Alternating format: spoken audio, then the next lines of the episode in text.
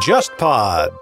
Yo, what's up, everybody？这里是忽左忽右，我是谁呢？等会儿给你介绍。非常开心今天参加我们节目，欢迎我们两位主持人，我们欢迎太熟悉的开场白了。我觉得我们的听众里面可能有一部分也会听，我要去管他啊。真的有吗？我的很多观众都是听了之后气了，他说音质太差，然后气了。哎，音质确实是个问题。哎呀，你看我们还没聊就已经把我这个最大的缺点给说出来了。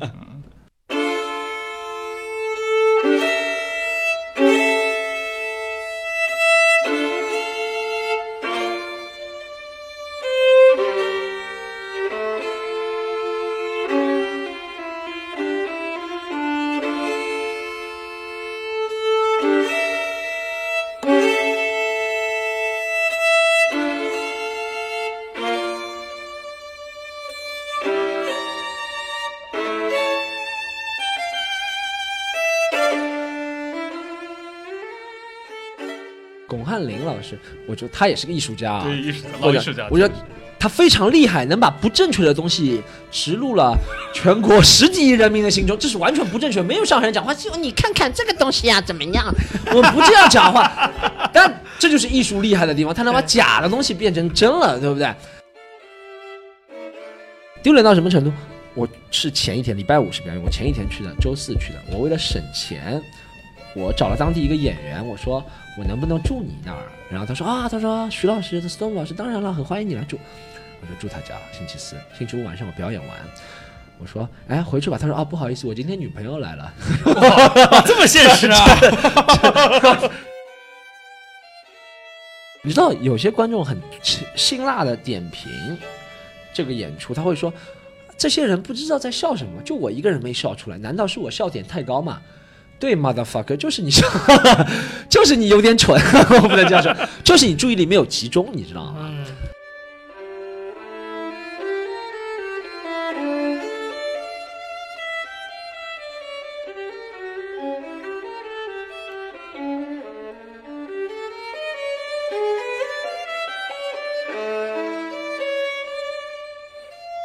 各位听众，大家好，欢迎收听本期的《忽左忽右》，我是陈彦良。我是杨一，那其实刚刚大家都听到了啊，这期的嘉宾来了一位真段子手，Storm 老师。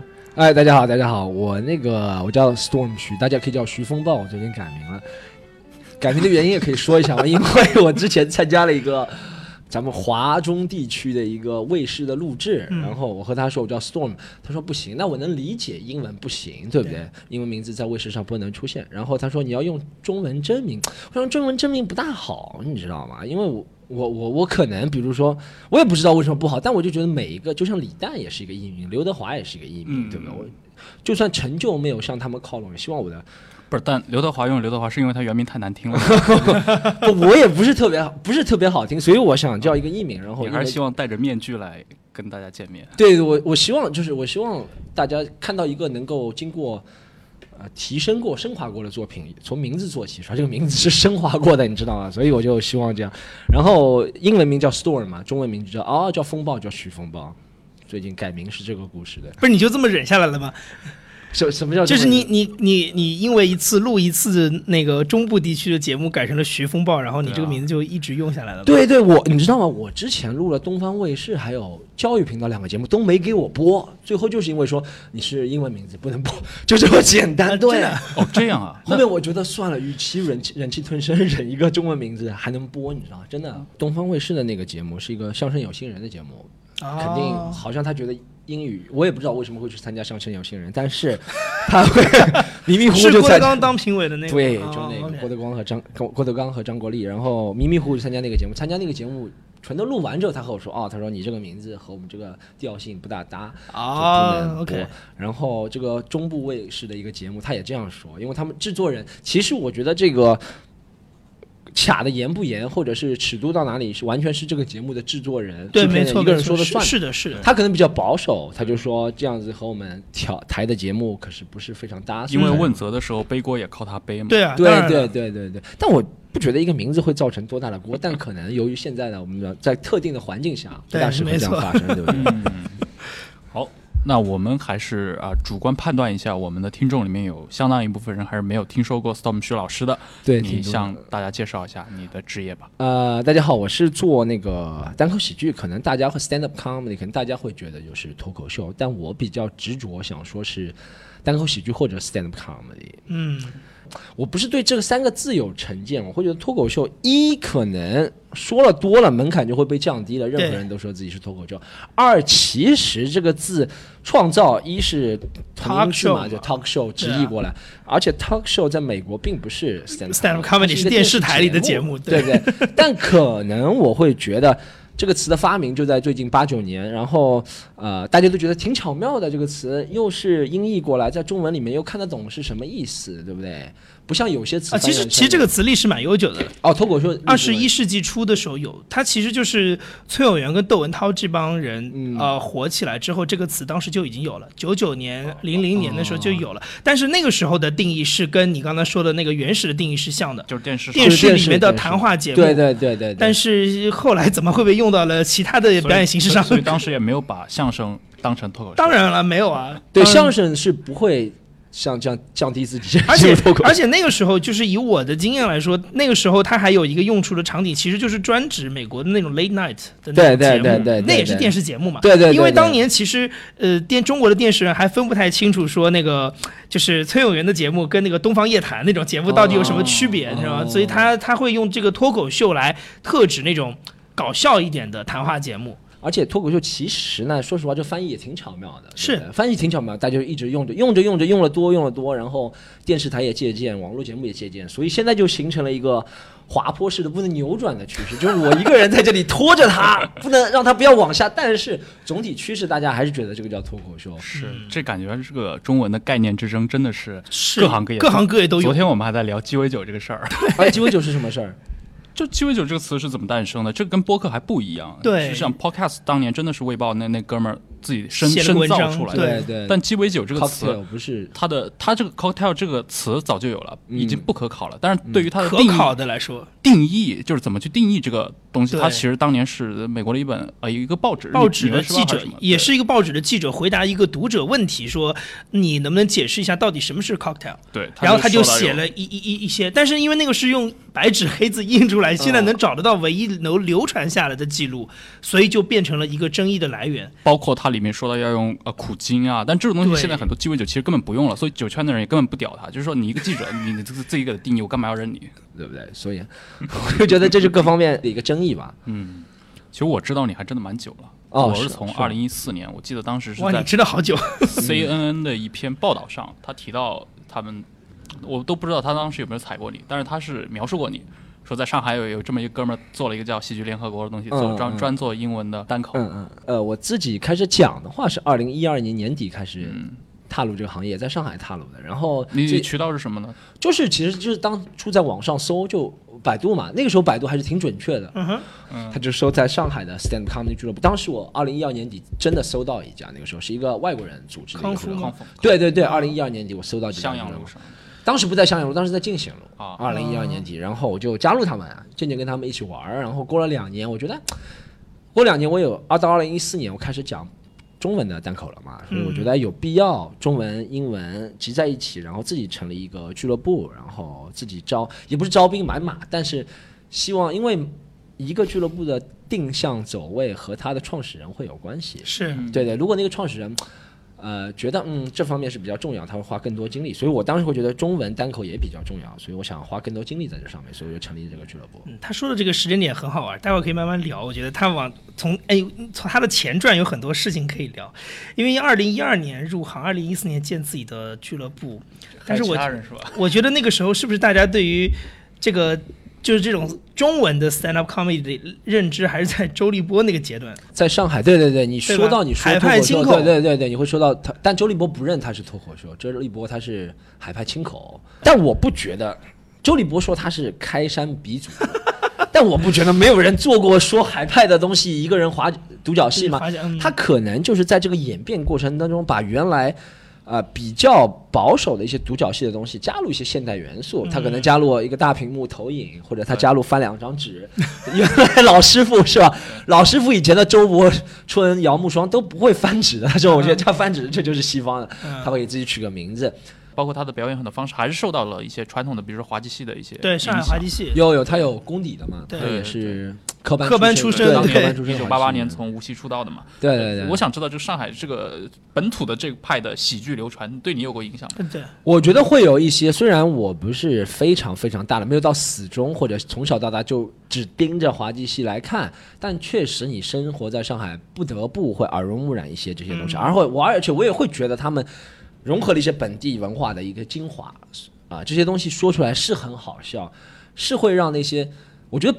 每个地方的文化的优势就是，当我们现在慢慢被网络同化之后，慢慢每个人都变得很相同，接受的信息都相同之后，那些本地文化反而会觉得更搞笑。你讲一些小时候才讲的一些俚语啊，或者贯口啊，就本地，你用上海话用上海话说，你在啊、四川用四川话说，广东用广东话说，和你有一样感触的人，他突然会觉得哇，其实这句话没有什么，就小时候我们经常说，但由于网络让我们现在越越来越相同。不同点越来越少了，我们就说一句，他会产生心理优越感，他觉得哎，这就是我小时候说的，其他人肯定听不懂，他就会发笑。我觉得这是人一个发笑的一个机理之一吧。你像马三立他们那一波人嗯啊，天津，他们其实讲的很多包袱也都是天津本土的。对，对，但为什么感觉好像像马三立这一派，包括相声这一派，嗯源于天津的艺术，在全国它的推广面会更更宽泛一点？我我没有办法权威说这件事情，但我觉得啊、相声这个艺术，首先它有一百多年的历史沉淀了，它怎么说辐射到的人面都很广。嗯，二，我会觉得是确实它那个北方一直在文化语言类艺术上占主导地位吧。对中国还是有一个这个所谓的主流的这件事情，对对对对，很清楚的。在日本是大阪的艺人，关西的艺人占那个幽默艺术的这主流对主导，或者在美国是东海岸波士顿有很多。路易 C K 啊，或这样的人，很多很多人，他们都是波士顿出来。就我觉得每个国家都有一块一个区域，就觉得哎，这里的人就搞笑，这里的人的观点或这里的口音就适合在他这个语境、嗯语言下讲喜剧的东西。我觉得在中国，以前传统的观念是北方，我也认为北方大多数的那些艺人啊，或者是普通人，也对幽默啊或者怎么样比较关心。像我觉得很好一个例子是，他们都说东北人张口就是段子，我觉得确实有点这样的一个感觉。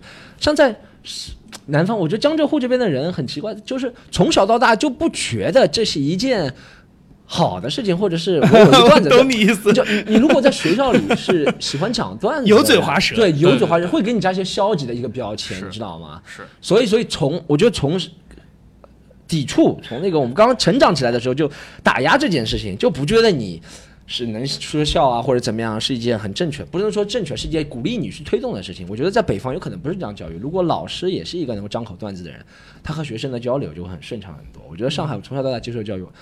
但其实我觉得是这样，我在上海的接受教育就不鼓励你去油嘴滑舌、嬉皮笑脸。那你是不是从小就很惨？对对，我从小就被排离在主流的一个 就是老师眼中的坏学生，上课接下我现在我现在看着你就能想象你是那时候的样子。对，上课的样子真的是一一般就是坐第一排、第二排非常欠的一个男生，不停的在那接下话。哦我没有我没有机会坐第一排、第二排的，我基本上都是在 最后一排。门门外门门外门外才是我的世界，你知道吗？但是。但但真的，我我我不知道，我没有接受过北方教育，但我会这样想，因为我看到过西方的教育，老师会和学生说笑啊，怎么样？我觉得可能在我们中国北方也是这样，就形成了这样子的一个文化我。觉得是日常生活当中吧。北方的人的确是，就是你看我我们两个搭档了这么长时间做忽左忽右，我不是播客圈一直有个说法叫金派博客嘛，就是那种主持人啊还有这种说法？有有有有，就是北京的那个那一套博客，就是两个人哦，上次主我听过，对插科打诨的那种。嗯嗯就我们两个都已经合作一年多了，其实我们两个也很难往那个方向去发展。嘿，孙子，你没那个感觉？嘿，就那个是很，他们是很自然的 互相接梗，对对对。就是对，就是我觉得南方人好像的确这块是没有那么的，就天生上没有那个感觉。我对我我觉得是熏陶出来的。对对，我觉得我们从小就接受啊，今天沪深股市又涨了一百七十。说我天天听，我从小到大我不会炒股，哎，别人所以说人说南方人经商厉害，嗯我从我到现在还不会炒股，但你让我吹一些股票的东西，我也能说，就从小到大买房跟股票，对对对对，我从来没有这个从业的经验，但我就觉得我能说这个东西。嗯，还有一个最重要、最重要的，我觉得是现在有电视，自从三十年前有电视媒体对对之后，还是比较主推北方的东西，而且那个时候电视媒体影响力很大，对？而且它有一个先天的优势，就是普通话嘛。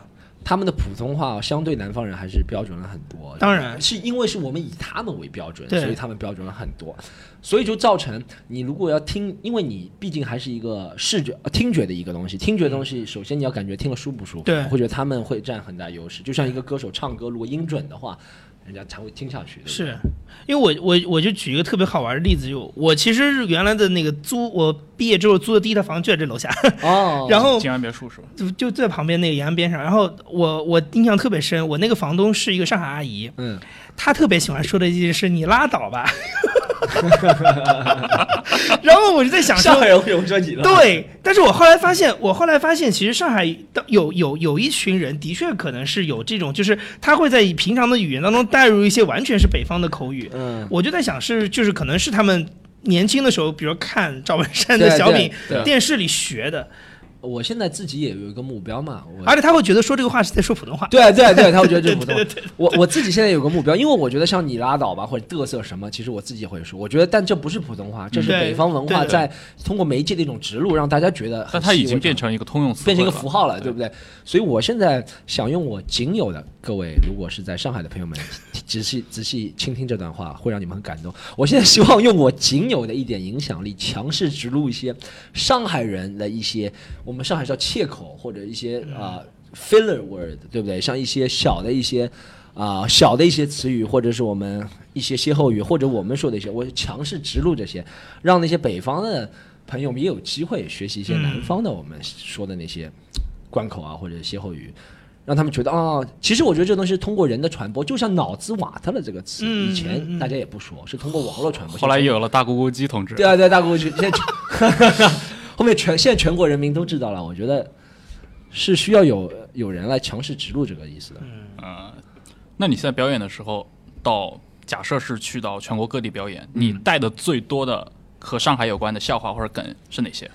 哪几个我屡试不爽的？我我我我现在嗯去其他地方表演，就像刚刚上个周去了北京和南京还有南昌，然后我觉得我带了上海的笑话，没带了特别多，但我呃我觉得这些我的那些这次带过去的几个笑话。一个小时的专场是全国人民都能懂的，说普通话人都能懂。但是我会加入一个上海的场景，这是我刻意呀。我们这边也开始装修了，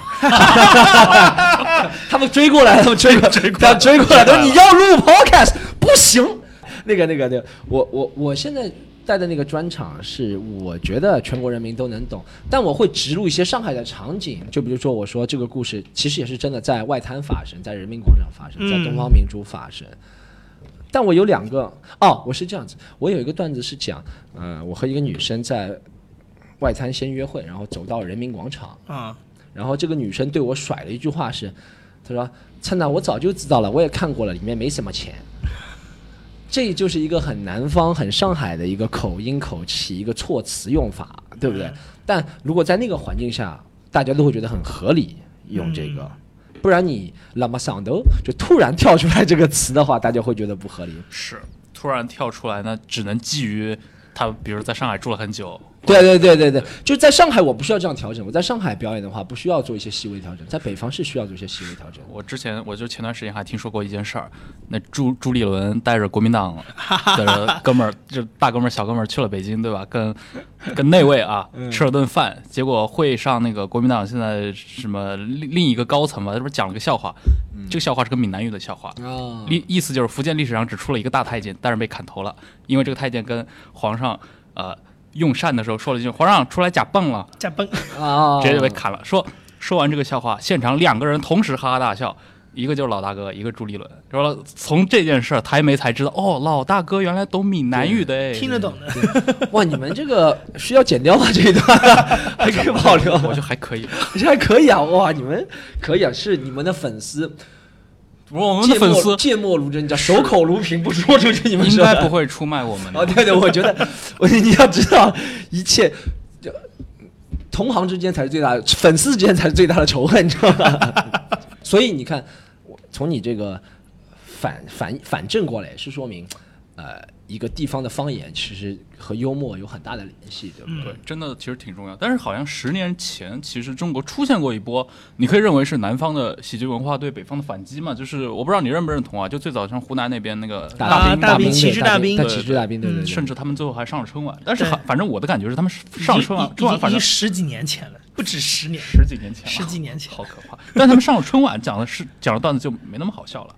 对，就是说有一点有一点那种不，我我觉得我觉得央视的那个气场真的是就是特别的北方的一个主流文化的气场，对就是你所有的呃非北方方言口音的人在那儿，然后用一个我们所谓的就是叫上海普通话或者什么湖南普通话这种对对，去讲，它就其实会出现一种就是泄气的状态，就你那个气场就会弱一点，不知道为什么，很奇怪的。还有一个你确定吗？我我确定，我觉得我确定，因为 包括什么？这是最好的，哎呦，他他气场 应该不会被卸吧？大家好，我不叫 Storm，我其实我的名字叫做 Andy，大家可以这样的一个。对你，你你仔细想想，所有在春晚里出现南方人的形象，他那个一口福建人，对吧？然后那种，哎我你到了你，你只要在那个地方去用那个那个南方口音讲普通话，你的气场其实就对，我会觉得是一个什么？你讲到旗帜大兵或者是南方艺人在春晚上的表演，我会觉得我们南方的一些喜剧表演语言工作者会。啊、英文这个词叫做 pander，中文的话可能就是屈服或者是讨好那个电视台。但你作为一个喜剧人，一讨好就真不好笑。是的，我觉得喜剧是最不能讨好的一个艺术，你要把真实的那些感情表达出来。但他，我也我肯定没有到他们那个级别，但我能很能感同身受他们在。哇，这个有点大了，我等一会儿。他在干嘛？哎，上上面也要开一家吗？上面就是没有，上面是你的那个竞争的一个节目是吧？哎，你有没有发现中国为什么装修只要一个冲击钻就可以了？它没有其他的东西。中国任何房子装修就一个冲击钻，为什么？而且为什么互联网公司不来改良一下这个行业？我认为这是个我一个巨大的痛点啊！对对对对，而且我认为这是所有人的一个痛点，每个人一生中总会被这种事情给对对，哎 哎，我觉得哪个公司能够哪个公司哎，其实装修装潢也可以用互联网的思维啊，就是改改改善痛点嘛，对不对？什么时候无痛无痛冲击钻，这个无声冲击钻，这个无痛人流没有本质区别，无声冲击钻 对无声冲击钻我们真的需要这样的一款产品。应该可以呀、我觉得我们通过这个节目来招商一下各位投资人，我知道有很多投资人听我的节目，还包括很多。有很多点子的什么产品经理，不是，我刚想了一下程序员，但感觉好像程序员在这个事上帮不到什么忙。哎，但你觉得无声冲击钻需要的人是谁呢？电工吧，电工是吧？无声冲击钻，我觉得真有可能办到无声冲击钻，就问一问吧，有有有没有哪位电工朋友是在收听我们这档节目的？应该因联系一下因为因为其实你想，汽车这么大一个工具都能做到无声，对。对不对？这么大一个功率的东西，啊，不对，讲到讲到哦，对，讲到我觉得南南方艺人会上那些北方的春晚啊或者怎么样，会有一些对自己方面的一些妥协，嗯，对观众的一些讨好，过多了，观众又会察觉到你不自然，所以就效果不会特别好。他自己也会不自然，我觉得这是一个原因。我也看过几个，我上海的艺人上过吗？没有上过滑稽戏，但上过一个小品，开嘛，也顺开，也说上过小品，对对不对？上过小品，而且还有一点是，我觉得在春晚上形成了一哎个对对对对，春晚上其实不能叫上海人，一直有上海形象。啊，上海形象对，但意思是通过巩汉林老师，所以你知道，我觉巩汉林是个辽宁人，你知道你知道为什么？这是我们一直在说的，是 巩汉林老师，我觉得他也是个艺术家啊，对艺术家，老艺术家。我觉得他非常厉害，能把不正确的东西植入了 全国十几亿人民的心中，这是完全不正确。没有上海人讲话，就你看看这个东西呀、怎么样？我们不这样讲话，但这就是艺术厉害的地方，他能把假的东西变成真了，对不对？但问题就是。如果他这个形象已经很深入人心的话，我们再过去讨好那个观众，观众就觉得你和他说的是一样的。是他本来笑就是笑这个东西，你过去就展现着他不会笑的。是，他笑是因为他觉得啊，他讲的那个上海人是很对的，上海人讲话都是这样子的。但我不是这样，我觉得这是巩汉林一是厉害的地方。巩汉林啊，潘长潘长江啊，几位艺术家特别喜欢这样。对，所以我觉得南方艺人我们上那个，如果真的，我觉得以后有人要通过语言类的形式上春晚的话，还是要把自己的形象给立住。嗯嗯，但比较难了，你就等于在客场作战，你真的是远赴客场，是是是。在八百个客场观众面前，你要有自如，像科比一样在客场能够拿八十一分而分，且不要忘了不是特，别容易。而且不要忘了那个东西播出来之前，可能得五审、六审、七审、八审，你可能得对妥协很多很多有很多总导演说：“哎，你怎么没有用上海的腔调说话？你对们上海人说话不应该是这个样子还有你，你这个你这个地方的那个方言太重了，大家听不懂，他对会让你对对往那个地对对方改。他会跟你说你的方言不行，他说我认为你的方言应该是这样的，对对对，他会让你往那个方向改肯。定会这样，肯定会这样。，我听说你你你演呃你去表演的话，场次数量上是很拼的，超过两千场了是吧？哦，现在可能不止，我没有具体统计过。但如果场次是按照上一次台不管大小规模就算的话，肯定不止两千场。嗯我觉得这么多在其他城市表演的这些场次，一定有吃过鳖的时候。有有有有，哪哪些时候是让你最尴尬的？你们有三个小时让我说吗？没有没有没有，我讲一些阴影。我我讲一些，我其实我不害怕分享这些的，我讲一些我表演的比较不好的，或者是让我就对我的，其实我觉得不好的东西、消极的东西才是推动进步的。如果从一个正能量来讲，是这些演出是能够推动我改善自己、更加润化、润色自己的一些演出。我觉得第一次让我感觉到，我说哦，我的舞台不仅仅局限于上海嗯静安区的小小的一百平方屋子的是，我有一次在二零一六年中吧，应该是二零一五年、一六年中，我忘了，应该一六年中，对，去深圳演出。当时主办方和我说：“啊，那边观众很热闹，你随便怎么演都行了。”他在上海看到我，他说：“你这肯定行的，对不对？”我就去了。然后前面三个演员在我开场，在我前面三个演员开场都很冷，但我觉得他们可能深圳人会对客人比较呃热情一点啊，来了就是深圳人嘛，对不对？嗯然后我也没有会，我会觉得他们可能在等我，你知道吗？所以对嗯前面三个人比较残酷，对三个演员，然后到我上了还是一样。就整个二十分钟，我那时候头完全是晕的，天旋真的是天旋地转的感觉。我觉得我来干嘛了？嗯，我我后面看了一下这个的问题是发力过猛，怎么说？发力过猛，可也是不自然的一种体现。嗯就是我现在回忆起那场演出的话，我会觉得我在台上太想证明自己能够让他们笑了笑了。对，可能观众也会，我觉得观众每个人的洞悉能力都很强，他不能说出为什么，但他知道这个人就让我感觉不舒服。他只要一感觉不舒服，你就很难逗笑。嗯，那场演出是让我吃瘪吃的非常大，而且在我后面那个演员效果非常好，也是在深圳之以外的演员，外地情况下就对比反差相当明显，你知道吗？但我不会觉得我所以整场观观众其实在等他。对对对对，他们把我也当成当成附赠品一四菜一汤是吧？他是那个汤，我是那个四菜是吧？对我那场演出对我触动，而且那场演出之后，在他们深圳那个圈内一直传我实力不怎么样，传了好多年。确实，我也觉得不会怪别人。你如果只是去了一次，别人只看到你一次，看到你这么冷场的话，确实会对你影响很大。后面之后啊。没像那么冷的后面就没有了。一六年，一六年的时候，像那么冷的后面就没有。那是真的是一次羞耻性的一次，就不要。如果我很少在，我从来没有在节目上提及，因为为了弥补上面有电钻的那个事情，我就把这么辛辣的一个故事给大家讲，真的是非常丢丢脸到什么程度？我是前一天礼拜五是表演，我前一天去的，周四去的。我为了省钱，我找了当地一个演员，我说我能不能住你那儿？然后那个演员他也从来没有见过我演出，但主办方和他说我很厉害，然后他说啊，他说徐老师，Stone 老师，当然了，很欢迎你来住，我就住他家。星期四、星期五晚上我表演完，我说哎回去吧，他说啊不好意思，我今天女朋友来了。这么现实啊？这真的，后面我了解他是真的女朋友来了，但我会觉得也或多或少是由于我会把这个怪在自己身上，是因为你表演不好，别人觉得嗯嗯，这他妈这故事太巴尔扎克了。对对对，但别人会觉得你你表演的不好，我在为你麻烦我女朋友怎么样怎么样，太大费周折了，是吧？嗯所以就造成了后面那个，但但我也很能理解别人这个举动，啊，这这应该是。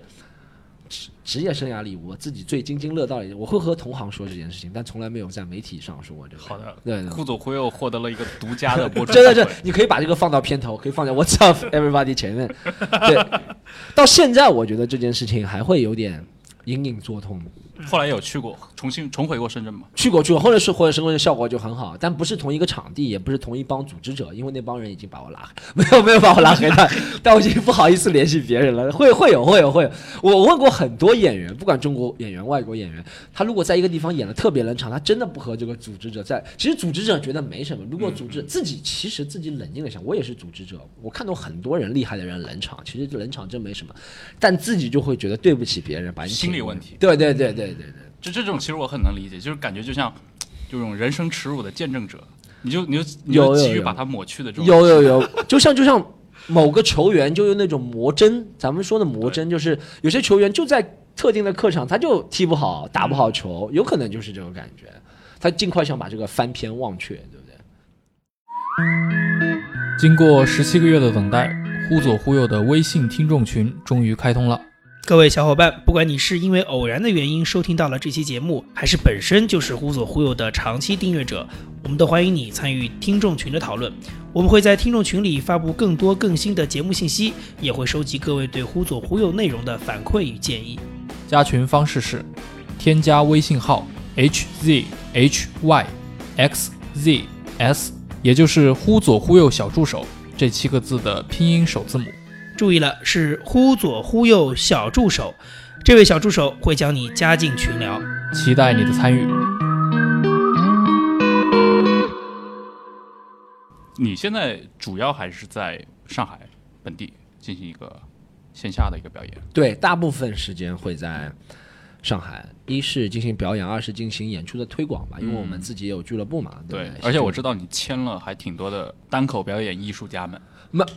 我是这样，我觉得不算不算签吧。我真正的我们现在工作人员和我在一起的四个吧，工作人员，所以他们更多是一种合作的关系。对，更多的是合作的关系。就是我觉得我能提供的优势是这个平台，因为你知道，其实，在我们这个圈内有一个很大的公司，是吧？他是有实力签完之后，把那些艺人往电视上发送啊，往各个媒体发送。我们现在还是仅限于线下，所以我们给。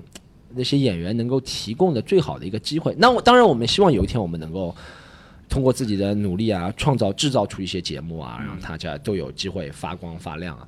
现在的话，主要的机会是我们能够不仅在一百人的小剧场能够给他们提供表演机会，更多想走向大剧场。我们希望能够在五百人、一千人的这样剧场也给演员提供。但这个事情，我觉得就可以请教你比较合适，因为这个我是拿相声做类比啊，就相声那种小剧场相声跟大剧场相声跟电视相声，嗯，其实你经过可能二三十年，像尤其是电视相声这种，就是它其实已经是不同的艺术门类了。我觉得，嗯，就是你觉得你你刚才因为你说你现在是我们现在在这个地方大概就是个一百。人一下子场子，对吧？然后你可能要去大剧场，甚至还有就是在电视上表演的。你觉得你从自己的角度来看，你觉得有区别吗？你觉得是相有有有区别吗？我我觉得在一个宗旨上是没有区别的。我觉得喜剧在宗旨上就是像那本书里面说的，就是你打破第四堵墙，对，就是你和观众之间是没有隔阂的。这个在宗旨上，在任何小剧场。大剧场、电视上，你都想让观众，或者想进啊电视机前的观众能够享受你这个表演，是要打破那堵墙，嗯，对不对？这宗旨上是没有区别，但从艺术的表现方式上来说是有区别。小剧场更能使用那些，或者小剧场是更能讲一些比较 intimate 私密的一个话题，对不对？电视上是有些类似打引号的私密话题是不大适合讲，对不对？但电视上能够用到的一些手法就会比较多。我会看，比如说呃，大家看过。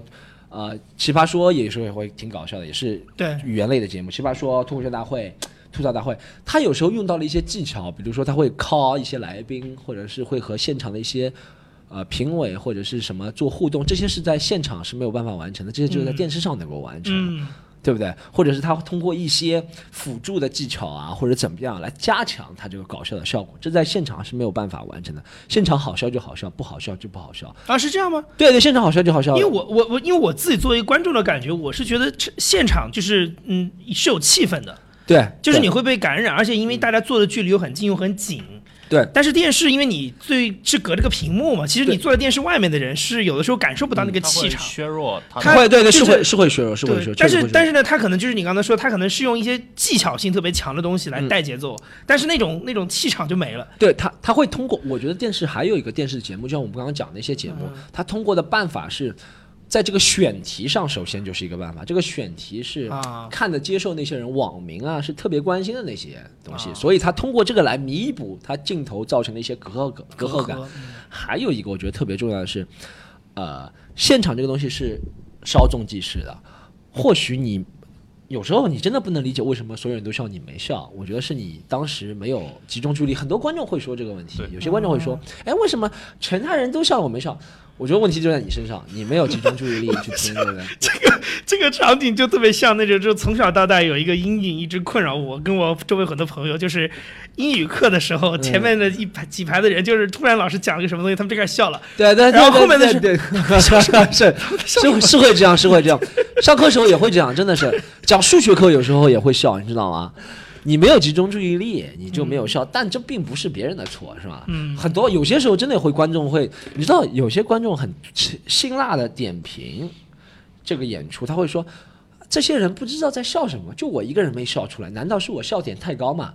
对，motherfucker，就是你笑，就是你有点蠢，我不能这样说，就是你注意力没有集中，你知道吗？嗯，啊、现场会出现这个问题。电视上我觉得不大会出现这种，因为电视你可以反复播放，对对对而且它可以通过现在有很多办法切成小视频啊，或者做成那种我不知道那个模就式叫什么，字字幕的那个，但现你们有，你那不叫弹幕，就是一个好像字，然后换一个方向，再换一个方向，那个对，你们有没有知道这个叫什么？就是你知道，呃，尤其在单口 stand up comedy 用的特别多，就是一个演员第一张照片是他下面一排字幕，后面都是字幕，哦但是一个跟下来那种叫什么图片？这种叫长图文可以叫。对，它不叫长图，叫长图文，对对。嗯我觉得这个是很帮助这个段子在电视上传播的，啊是吗因为它完全剥离了现场效果好不好？就是你自己通过文字就脑补它的对对，可以脑补的，但是且可以用你它就变成是稿子，好不好？对对，它就可以脑补，但现场其实没有机会给你脑补，因为你一脑补，你下一个段子又没听到，又觉得怎么我又没有笑，因为你在脑补前面那个事情。啊哎，这个事情其实说起来又回到了我们很久以前聊过的那个话题，就是中文或者说汉语这个语言，它其实是一个读写的。我个人亲身经历的，就是我在高中时候，当时看看了一些不该看的书啊，就是古典文学，古典文学。嗯上课的时候就传那种小纸条嘛，嗯，我我其实现在想想，真是吃饱了没事干。我把这个黄豆上面写在小纸条上，然后传给我的邻座啊，或者邻座的邻座啊，男生啊、女生啊，他们看着哈哈大笑。后来有一次我在另一个现场，我试图把这个段子讲出来，复述出来。复述出来就不好笑了。哦，而且我我也会觉得有一些双关语、谐音梗看上去是很好笑的。对的，嗯，对，因为它只存在于只可意会不可言传，你给别人看也很好笑，但你自己说出来，别人就呃，说出来就没意思了。对对，是会这样，是会这样，是会这样。我觉得英语里面也可能也会有吧，比较巧妙的巧妙的一些说，但英语的双关语是更多的是讽刺的意思会比较多。我觉得英语那些双关语、谐音词，因为我觉得不管什么语言，你看的时候读，你会加入自己读的一个语气，对不对？如果你是加入一个你能领领会到它里面是一个讽刺的语气在读这句话的话，你会觉得体会到它里面的意思。所以是汉语是一个非常需要你脑补的语言。对对，我觉得是需要，是 是需要很多。我看很多网络上的知名段子手，他们那些段子真的停留在文字上特别好笑，但一说出来，不是说的技巧不够，但真的这些东西就不能说出来，是只可意会不可言传。而且有时候大家，而且你说出来，大家觉得我不从，你知道，我觉得有些时候大家是因为感觉有一种呃优越感在笑，就觉得哎，我能够脑补出这个嗯场景。嗯嗯嗯我在笑，但你说出来了，就不一定大家有那个感觉了。啊，你刚其实提到一点啊，就是市场上也有一些很大的公司，在这个小行业里面，我们可以称之为小行业里面的寡头了。对对它其实是有能力把，基本上就是说一网打尽嘛。嗯嗯一些嗯稍微有点苗头的新人，是，下面是个很尖锐的问题啊，嗯这会不会影响到，比如说你其实签约的可选区间就非常小？会，呃，首先我觉得这个行业本来从业者就没有那么多。首先，而且我觉得这个行业的龙头公司确实，我对他是认可的。我如果觉得他在胡搅蛮缠或胡搞的话，我完全也不会。我呃如果我觉得他在胡搅蛮缠、胡搞的话，这个行业不会再推动，因为这个行业大多数的观众或者演员都是根据这个龙头公司现在做什么来看它的走向，来认定这个行业现在到哪里，对不对？所以我觉得他们现在做的东西是对这个行业是整体是利大于弊大了很多的，我是对他们有认可的。但你说不可避免的，就是在市场经济的范畴之下，就会出现寡头经济。嗯，所有的资源都跑向他那里，或者所有的人都跑向他那里。像我们这样，呃民间团体吧，或者怎么样吧，小型的一些团体吧，怎么能生存呢？我觉得就是掌握好自己的优势，因为我觉得我们现在的优势是，首先我个人觉得我是优势，比如说那些演员喜欢我，他觉得我不错，对我这个人情认可，因为我的这个独立的人格是公司没有的，对不对？对，因为我觉得 stand up comedy 的魅力就是每个人都有一个独立的人格，或者怎么样。有些人会喜欢这些寡头公司里面的两个比较厉害的艺人，他有他的吸引力，那我有我有我也有自己的吸引力。我虽然比不上他们影响力那么大，但我总确信我能吸引到喜欢我那些人，他们就会被我吸引过来，然后他们会和我一起奋斗啊，和我一起创造啊，或者怎么样。我觉得这是我们去区分开自己优势的一个办法。觉得这是我们去把这个行业再细分化的一个办法，因为这个行业总需要人做头部工作，有人做中部工作，有人做尾部工作。我不觉得一个公司能够把所有都抓了，市场都吃下来。对，市场都抓，总会有一些吃不下的地方吐出来的。跟我们 说了，不是不是卖惨啊，但。我觉得如果他能把那个饼做到十亿那么大，他吐出来的东西就有一千万。但是市场会根据他们来定义你呀。会会会会会。就是尤其很多普通人，假设比如说我随便说啊，你要向你的一个什么阿姨或者谁解释你在干嘛，他可能会说哦，我知道。你就像那个谁谁谁。对对对对，经常发生在我生活当中，经常发生的。这个这个事情你是完全就不 care，还是说他真的会影响到他们比较那些人？我也挺开心的，我觉得啊，至少没有把我比成其他人。如果 如果他妈对对对对，如果他说他说他说。他小学，你现在在外面讲的东西是不是那样子的？就是把我们上海人都讲成那样子了的。我说不是，对不对？但至少现在身边的朋友或者不认识的人，我第一次给他们介绍我在说什么。如果他们有听说过我，他们至少听说过我们一些比较光鲜亮眼的同行。但那些同行，我是真的是挺认可的。我。我觉得这个行业目前来说还没有到相声竞争的那么惨，那么 ugly，那么那么不堪或者那么丑陋。这个行业目前由于小，大家还是对互相认可。就你能够在这个行业现在成功的人，基本上还是受到大家首屈一指的认可的。嗯，就不会有浑水摸鱼的人啊。你觉得或者你至少你认可的那种吧，呃，可以称之上是单口喜剧表演者的这个人数，大概会是一个什么样的规模？我会觉得全国范围内真正的 real stand up comedian，我会认可的话，我觉得我们国家可能目前五十个，哇，这么少，这么少，五十个差不多。确定？啊，五十个，对对，我我觉得我已经挺宽泛了，这个概念挺放了挺，这手放了挺松的。怎么说？你能够能够上，我觉得从这个行业呃起初诞生到目前为止。上过台的人数总计，不管是他上五分钟的 open 麦开放麦，还是他上过几千人家演出还是，他在观众面前表演过，总计我觉得不超过八百个吧。就目前同时在还在做这个事，可能就是五十。对，目前可能在上台保持连续上台的人，全国不超过两百个。那两百个人里面，我觉得我能认可五十个是真的 comedian，我觉得不错，因为两百个里面有一些人是刚刚半年，只讲了一年，我觉得他们还小或者怎么样，他们还稚嫩，然后有些人目的不是为了。做 comedian，他目的是为了做其他的东西或者怎么样，对不对？所以我觉得我这种你就不算了。对，我觉得不算了，不算 comedian，不算 comedian，不算一个坏的词，不算一个 comedian，说明你我把你认作是 celebrity，是个名人，是一个 TV host，你比我们有更加 光明的前景。我只是不想把你拉到我们这一滩烂泥里面来，你知道吗？但是真的我能认可，差不多五十个吧，我觉得挺不错的，能有五十个。我跟你讲个讲讲件事，我讲我上相声有新人，然后我自己也在微博里。你当时为什么要去啊？是因为他们说能够把脱口秀和相声之间的误会化解，最后还没有化解，剥夺他吗？不播。但是这次不是现在那个现在那个某巨头不是在做这个事儿吗？他们这一季的那个比赛就请了一个对对对相声演员去做对对那个评委嘛。对，但他们还是主要是以脱口秀形式。对，他们说的脱口秀。我当时上相声有新人，然后我的评委那期是张国立老师，嗯，然后我讲了一个段子，是我讲关于教育问题的一个段子，这就可以看出，其实不仅中国和国外会有一些鄙视链，或者谁笑点高笑点低，相声和脱口秀也会有鄙视链。张国立老师他说他师承于谁门下，他对相声虽然不是专业的相声演员，但他也是一个非常资深的一个啊。人士了吧，对不对？然后他看我的表演，他说：“你看，他说你看，观众都笑了，但我就觉得你说的这些都是俏皮话，你就是啊思路比较敏锐，说的俏皮话完全没有我们相声那些技巧啊内涵。